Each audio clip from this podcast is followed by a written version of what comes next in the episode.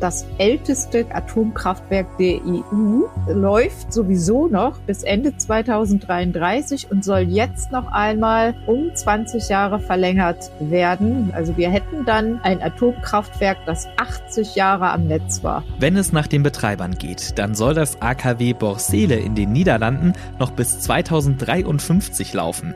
Wer davon profitiert und ob es so kommen könnte, darüber sprechen wir gleich im Podcast. Und wir reden mit dem Verantwortlichen einer Castingagentur, die für den Dreh eines großen Kinofilms in NRW noch Komparsen und Kleindarstellerinnen sucht.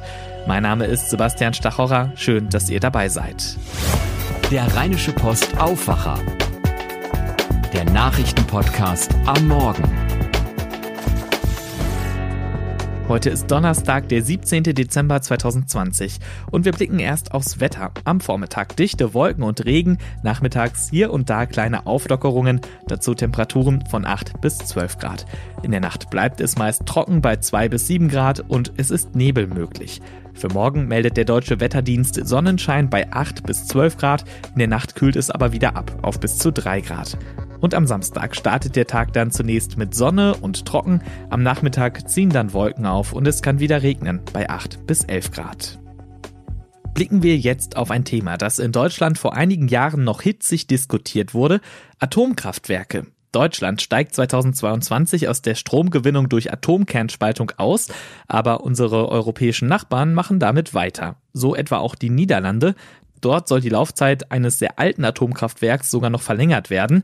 Die Chefkorrespondentin für Landespolitik der Rheinischen Post, Kirsten Bialdiger, hat das herausgefunden. Hallo Kirsten. Hallo Sebastian. Vielleicht kannst du einmal kurz einordnen, um welches Kraftwerk geht's da und wo steht das überhaupt?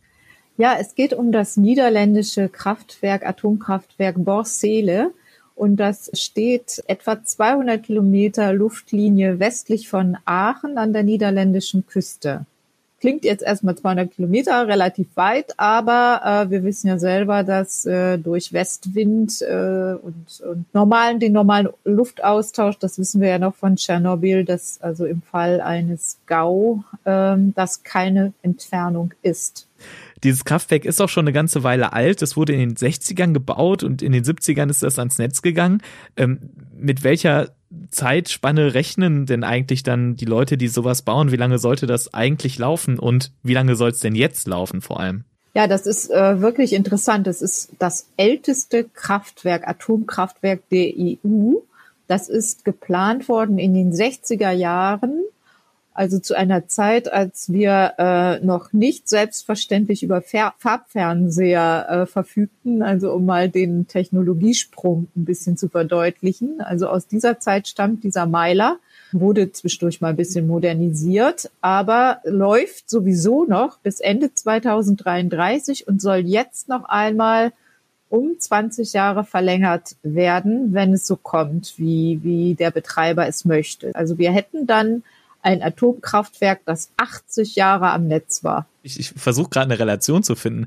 Also 80 Jahre für so ein AKW, das eigentlich sowieso noch von jetzt 13 Jahre lang laufen würde, das ist ja eh schon so ein langer Zeithorizont eigentlich. Äh, wieso soll das denn jetzt überhaupt verlängert werden und wie ist das überhaupt rausgekommen? Also die Betreiber haben einen Antrag gestellt bei der äh, Regierung in, der, in den Niederlanden und die Betreiberfirma ähm, kennt äh, man so ohne weiteres nicht, aber Eigentümer ist zu 30 Prozent die deutsche RWE, der Energiekonzern aus Essen, und äh, ein niederländisches Kommunalenergieunternehmen namens Delta zu 70 Prozent. Die freuen sich doch jetzt bestimmt, oder? Weil das gibt ja dann einigermaßen viel Geld, oder? Also das teure ist doch das Bauen von so einem Atomkraftwerk und wenn es dann weiterläuft, dann ist es doch relativ billig erstmal.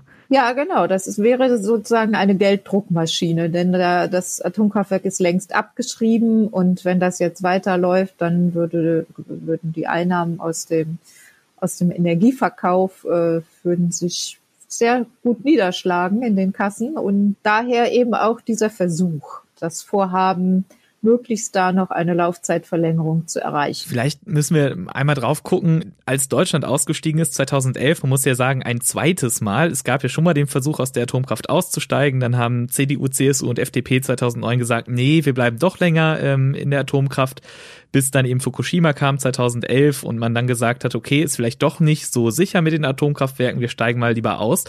Ein Argument damals 2009 war ja, naja, Atomkraftwerke sind schon ziemlich, ziemlich sicher, gerade diese modernen Dinger in Deutschland. Wenn es dann jetzt um dieses älteste Atomkraftwerk in Europa geht, da in Borssele, wie sicher ist das denn noch jetzt schon nach 50 Jahren? Ja, also da sind Experten äh, schon relativ sich sicher, dass das äh, nicht mehr den modernen Sicherheitsstandards entspricht. Im Übrigen äh, glaubt das auch die nordrhein-westfälische Landesregierung. Alle hoffen jetzt noch darauf, dass äh, es eben auch von der Atomaufsicht der Niederlande nicht durchgewunken wird. Aber wie gesagt, sicher ist das nicht. Und es ist auch so, dass es in Deutschland auch vergleichbare Atomkraftwerke gab vor einigen Jahren noch, aber seit Fukushima sind die alle abgeschaltet, weil, weil das eben äh, als zu unsicher galt, dieser Bautyp. Und hinzu kommt noch, ich sagte ja vorhin, dass das Atomkraftwerk auch an der Küste steht äh, und sogar äh, unter Meeresspiegel.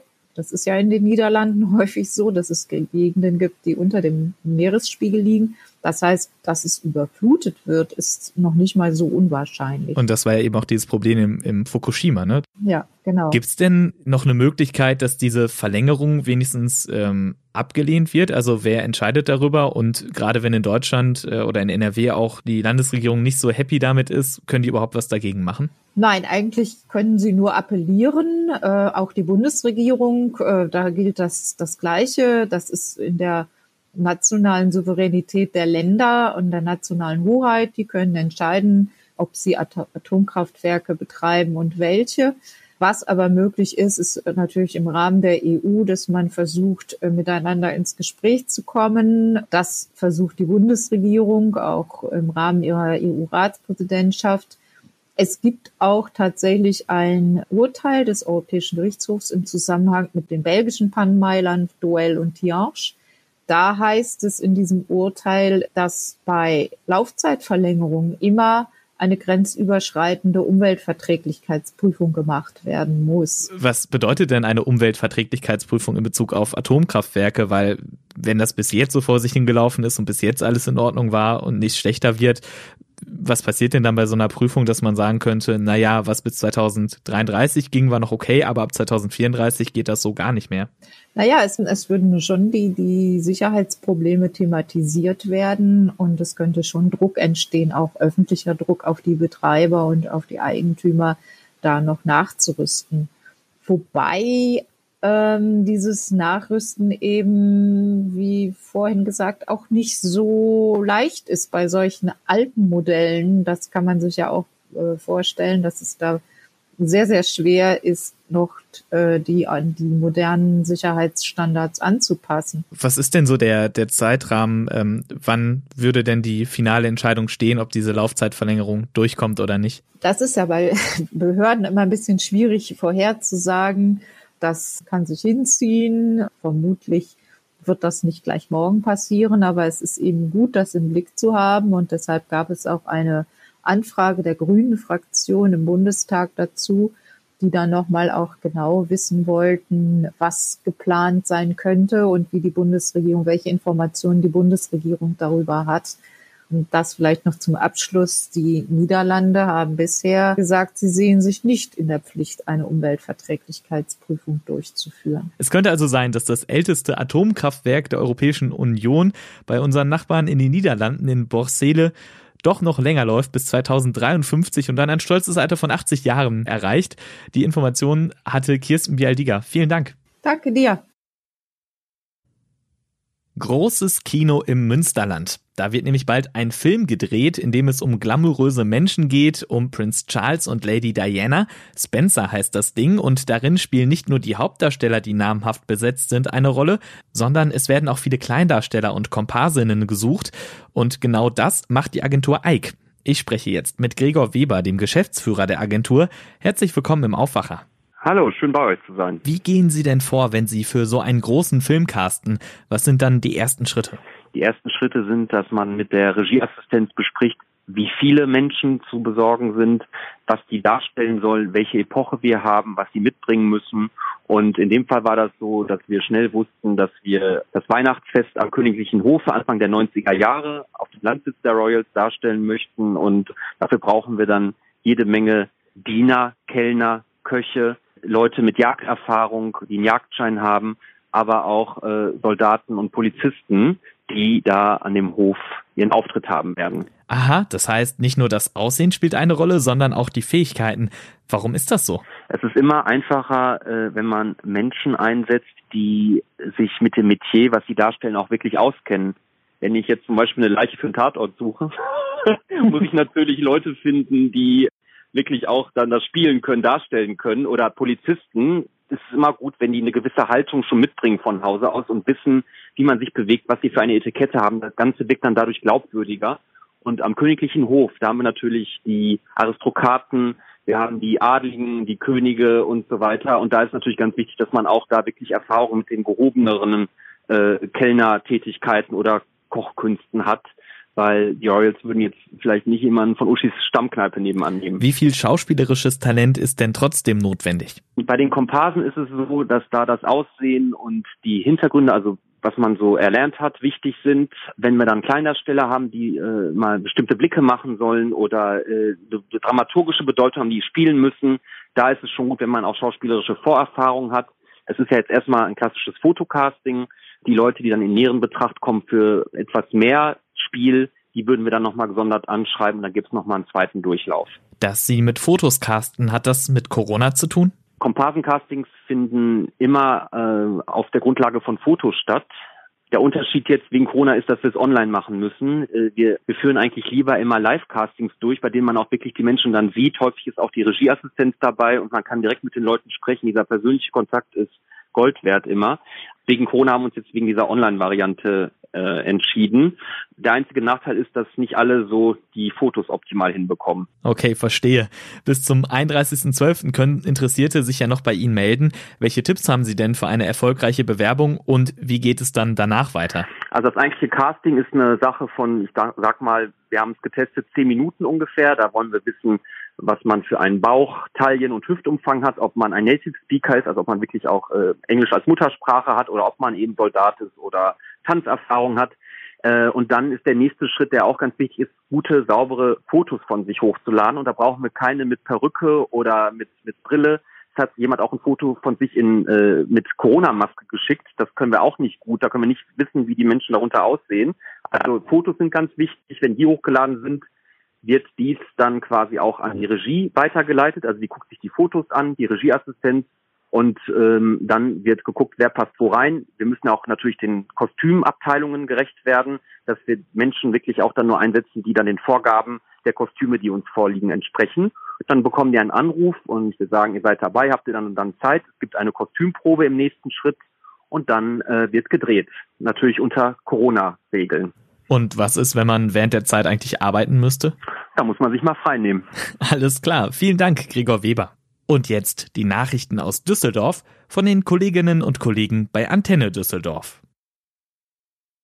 Guten Morgen, Arne Klü heute mit den Antenne Düsseldorf Themen und da geht es um das ruhige Silvester, das wir in unserer Stadt erwarten dürfen. Handwerker, die auch im Lockdown kommen und es geht um die Düsseldorfer Fortuna, die kurz vor Weihnachten an der Spitzengruppe anklopft. Hier in Düsseldorf gibt es dieses Jahr wohl ein sehr ruhiges Silvester. Die Stadt geht davon aus, dass nur vereinzelt Raketen und Böller gezündet werden. Zum einen, weil dieses Jahr kein Feuerwerk gekauft werden kann. Das ist bundesweit entschieden worden, um das Krankenhauspersonal zu entlasten. Zum anderen aber auch, weil es das Alkoholverbot auf der Straße gibt und zusätzlich in der Altstadt auch dieses Jahr ein Böllerverbot. Die Stadt will so Ansammlungen und mögliche Eskalationen verhindern. Wer hier in Düsseldorf Handwerker bestellt hat, weil der zum Beispiel in seiner Wohnung renoviert, muss damit nicht bis nach dem Lockdown warten. Handwerksbetriebe dürfen auch weiterarbeiten. Antenne Düsseldorf-Reporterin Charlotte Großer hat dazu die Einzelheiten. Unter den geltenden Hygienebestimmungen bekommen wir also auch weiterhin Hilfe bei Reparaturen und Renovierungen. Und auch weitere Bereiche des Handwerks bleiben geöffnet. So können wir beispielsweise weiterhin zum Logopäden, zur Physiotherapie, zur Fußpflege oder auch zu Hörgeräteakustikern. Sie bieten medizinisch notwendige Leistungen an und genauso bleiben auch Kfz-Werkstätten und Fahrradreparaturen geöffnet. Es gibt aber auch Handwerksbetriebe, die während des Lockdowns geschlossen bleiben müssen, so beispielsweise Nagelstudios, Tätowierer auch Friseure. Die Düsseldorfer Fortuna bleibt in dieser Saison zu Hause ungeschlagen. Das Team hat am Abend in der zweiten Fußball-Bundesliga den dritten Sieg nacheinander geholt. Gegen Osnabrück gab es einen 3 zu 0 Erfolg. Die Tore erzielten Schinter Appelkamp mit seinem ersten Profitor und Ruven Hennings per Doppelpack in den Schlussminuten. Ein besonderes Spiel war es auch für Torwart Raphael Wolf, der den gesperrten Florian Kastenmeier ersetzte. Es war sein erstes Spiel seit über zwei Jahren. In der Tabelle ist die Fortuna mittlerweile auf Platz 5 geklettert. Am Sonntag geht es auf St. Pauli weiter und nächste Woche Mittwoch steht dann noch das Pokalachtelfinale bei Rot-Weiß Essen an. Antenne Düsseldorf wird auch das Pokalspiel dann live übertragen. Und Nachrichten gibt es bei Antenne Düsseldorf immer zur vollen und halben Stunde im Radio und jederzeit im Netz auf antennedüsseldorf.de. Damit wieder zurück zu dir, Sebastian. Und das wird heute wichtig. Wie sollen die Corona-Schutzimpfungen in NRW ablaufen? Darüber informieren NRW-Ministerpräsident Armin Laschet und sein Gesundheitsminister Karl-Josef Laumann heute um 12 Uhr in einem Pressebriefing. Das Gespräch wird live bei Twitter und Facebook übertragen. In Münster beginnt ein weiterer Prozess im Kindesmissbrauchskomplex.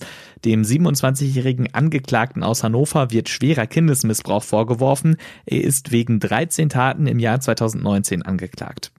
Er ist einer von insgesamt acht Männern, die nach Ermittlungen der Staatsanwaltschaft Münster in Untersuchungshaft sitzen.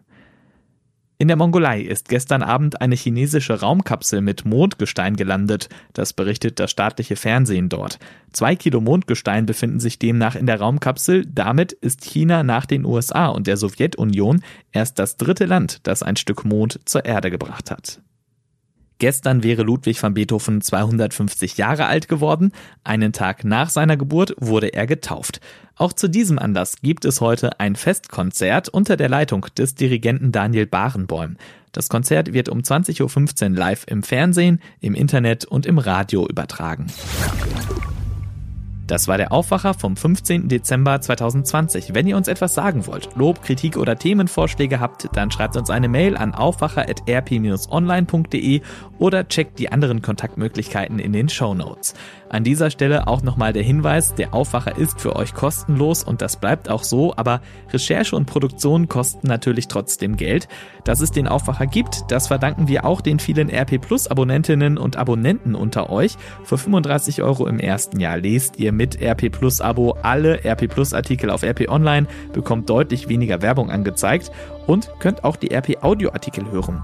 Wenn ihr das einmal ausprobieren wollt, dann checkt doch mal rp-online.de-abo-aufwacher. Das war's von mir, Sebastian Stachorer. Habt einen guten Tag. Macht's gut. Mehr bei uns im Netz www.rp-online.de